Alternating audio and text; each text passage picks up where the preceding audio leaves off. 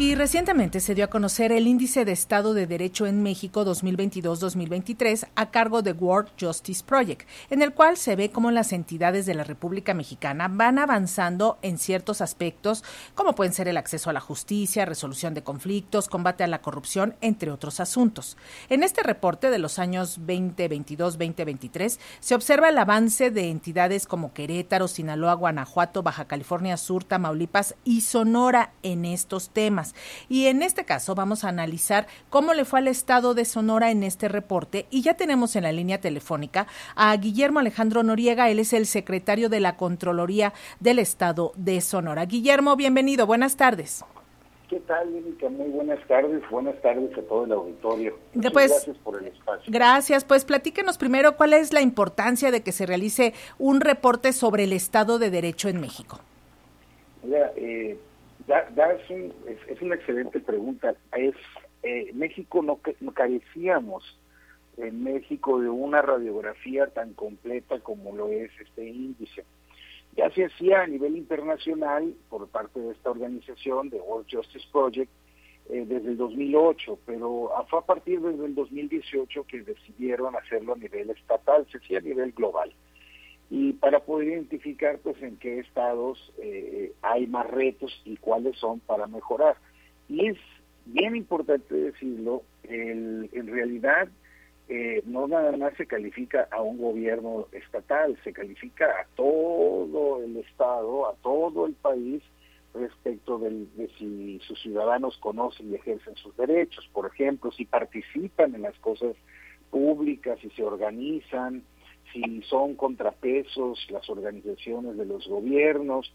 Eh, es decir, no nada más eh, se califica a un gobierno como pudiésemos eh, estar acostumbrados en ello.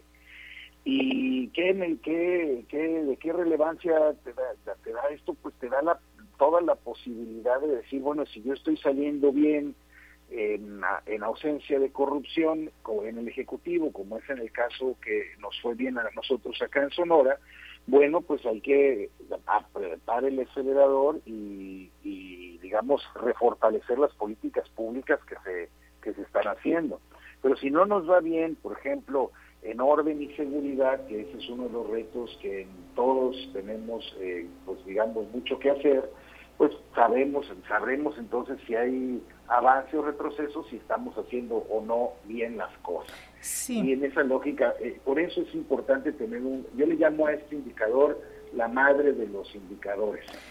Guillermo, eh, Sonora ha sido un estado que ha enfrentado muchos, muchos problemas de corrupción, de falta de acceso a la justicia, bueno, la desigualdad social, desde hace muchos, muchos años. Sin embargo, como bien dices en el último reporte, lograron pues remontar algunos lugares, eh, avanzar un poco, es una lista pues de los 32 estados, eh, pero ¿en, qué, ¿en qué posiciones se ubicaron mejor en el estado de Sonora?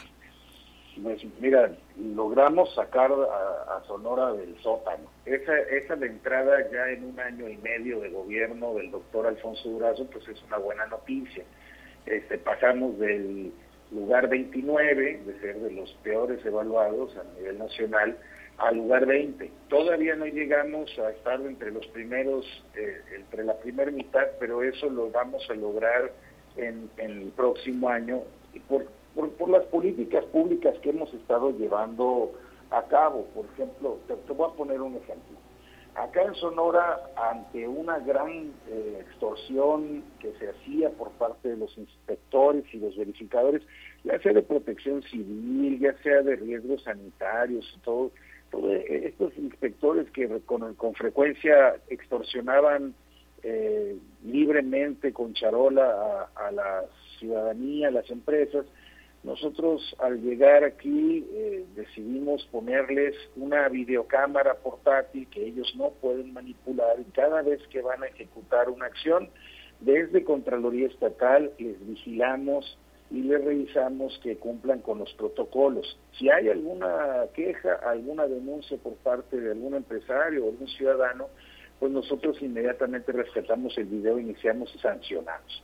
Es, ese tipo de acciones eh, han ido eh, robusteciéndose y nos van nos han nos han ido mandando, digamos, la señal de que por ahí era una, una, un área donde teníamos que fortalecer. Y así eh, tenemos nuevas leyes de adquisiciones, subimos las, las penas y los tiempos de prescripción en materia de corrupción. Y pues, como te digo, el doctor Durazo está decidido a que no se salga del control un tema que ya pareciera que todo el gobierno estatal estaba condenado a sufrir, que era muy bien al principio y después dejar que la corrupción imperara.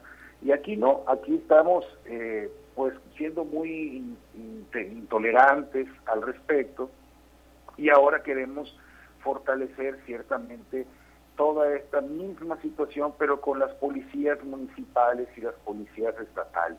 Tenemos que controlarles, videograbarles, eh, ponerlos a, digamos, a, vigilancia extrema, porque ese es el estratégico. Si te lo preguntabas, pues ya lo dije. La parte de orden y seguridad es fundamental, pero hemos avanzado en gobierno abierto bastante, hemos avanzado en participación ciudadana, en donde estamos en sexto lugar, es decir, de las de las entidades con más organizaciones participativas está Sonora, ¿no? Oh, y este tipo de mediciones, eh, finalmente, ¿cómo impactan en la gente, en la ciudadanía de Sonora? ¿Cómo le beneficia? Si yo sigo percibiendo que hay mucha delincuencia en algunos municipios, que hay poco acceso a la justicia, eh, o sea, en los números se ve el avance, pero en la percepción todavía falta.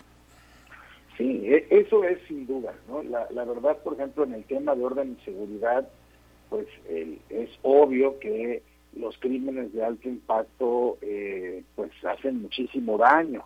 Pero yo te diría, por ejemplo, voy a citar al estudio textual, señala, aunque la tasa de homicidios en Sonora continúa siendo alta, el subfactor ausencia de crimen que mide el resto de actividad criminal mostró una mejora relevante con una calificación del punto 55 del, en el 2023. Es decir, Curiosamente, el impacto de los crímenes, eh, de los enfrentamientos en, del crimen organizado, le da durísimo a la percepción en materia de seguridad. Pero si removemos eso, esa parte de la ecuación, la criminalidad efectivamente ha bajado. Ciertamente, ¿en qué nos sirve a la ciudadanía? Pues en que tenemos que ponernos las pilas exactamente en donde nos está marcando no el índice como tal, el índice es un reflejo de lo que está pasando. Y por lo mismo, pues tenemos que meternos muy duro. Corrupción es tiro estratégico. ¿Corrupción en dónde? En las policías, en el Poder Judicial, en los ministerios públicos. Con ese es el tiro estratégico fundamental que hemos visto por parte del índice y en el que estamos decididos a trabajar pues bastante fuerte. Pues le agradecemos muchísimo, Guillermo Alejandro Noriega, secretario de la Contraloría del Estado de Sonora, estos minutos con las audiencias de Radio Educación que también se escuchan en Hermosillo, Sonora. Gracias. No, hombre, muchas gracias a ustedes por el espacio y, a seguir trabajando, que esto apenas empieza. Gracias. mucho trabajo que tengamos que hacer todos. Muchas gracias. Muy buenas tardes.